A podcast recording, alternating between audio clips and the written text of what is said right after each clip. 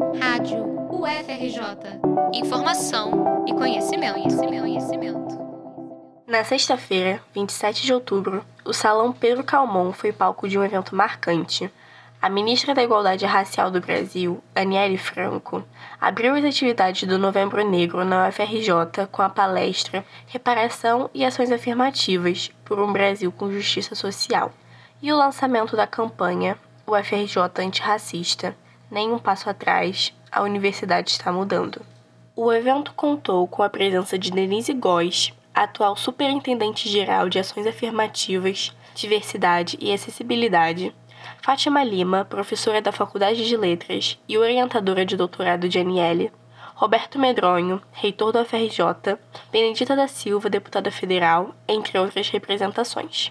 O evento contou com discursos sobre a importância da lei de cotas, a dificuldade para os estudantes negros se manterem na universidade, a importância da luta antirracista e o orgulho pela atuação dos coletivos negros da UFRJ.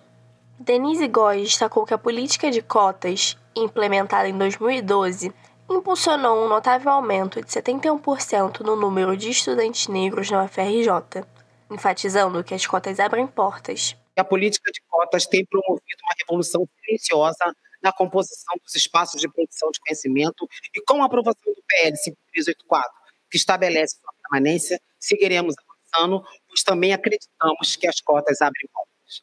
Em um tocante discurso, Denise Góes direcionou suas palavras a Aniele Franco, destacando a importância dos coletivos, a luta incansável contra o racismo e o orgulho de alcançar os espaços de poder. Nosso movimento é forte porque é coletivo.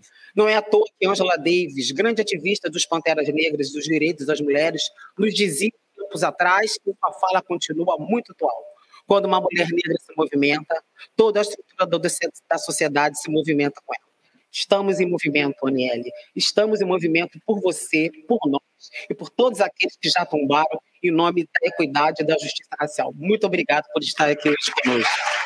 Fátima Lima, professora da Faculdade de Letras e orientadora de doutorado de Aniele, destacou que a luta é contínua para a permanência de estudantes negros na faculdade, de modo que eles ocupem toda a universidade, desde a graduação até a docência. A professora ressaltou ainda a relevância da luta, da militância e do engajamento em coletivos. Eu não entender outra forma de estar na academia que não seja está na vida também, está no ativismo também, está na militância também está no ativismo dentro da academia. Isso é vital para mim. A política de cotas são muito mais do que números. É preciso que a gente brigue pela permanência, é preciso que os alunos, os estudantes entrem nas pós-graduações e entrem aqui para dar aula também. Ao convite de Aniele, a deputada federal Benedita da Silva falou sobre a renovação da política de cotas enfatizando que para estudantes negros o que faltam são oportunidades. A deputada finalizou seu discurso de maneira emocionante. Nasci mulher negra. Tentaram me fazer de homem e branca, mas eu eu não aceitei isso. Não pactuei com isso. Eu vou gritar, vou soltar minha voz para dizer todo o tempo Sou mulher negra. A ministra da Igualdade Racial, em sua fala, contou os sonhos que tinha na juventude: estudar em uma universidade pública e ser professora universitária.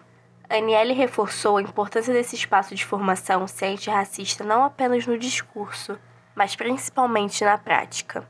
Quando a gente fala que a universidade ela é antirracista, quando a gente está diante de professores, reitores, pró-reitores, a gente precisa de fato sempre cobrar que seja uma universidade antirracista também na prática.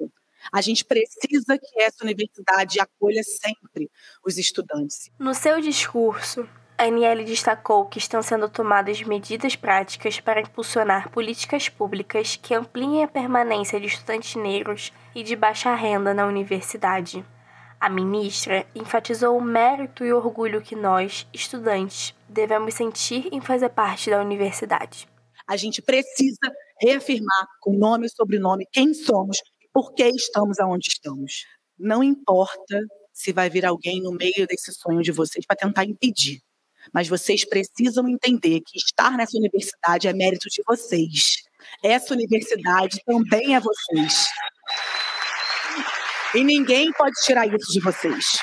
Em mensagem exclusiva para a rádio, a ministra expressou gratidão por retornar ao FRJ e a emoção de abrir as atividades do Novembro Negro.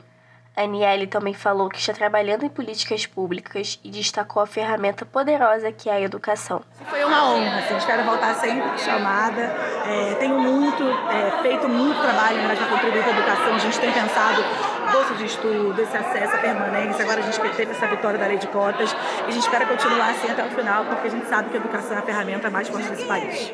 O evento contou com homenagens a Marinalva da Silva, professora e participante do coletivo de docentes negras e negros da UFRJ, falecida na última sexta-feira, 27 de outubro. Reportagem de Isabela Amaral para a Rádio UFRJ.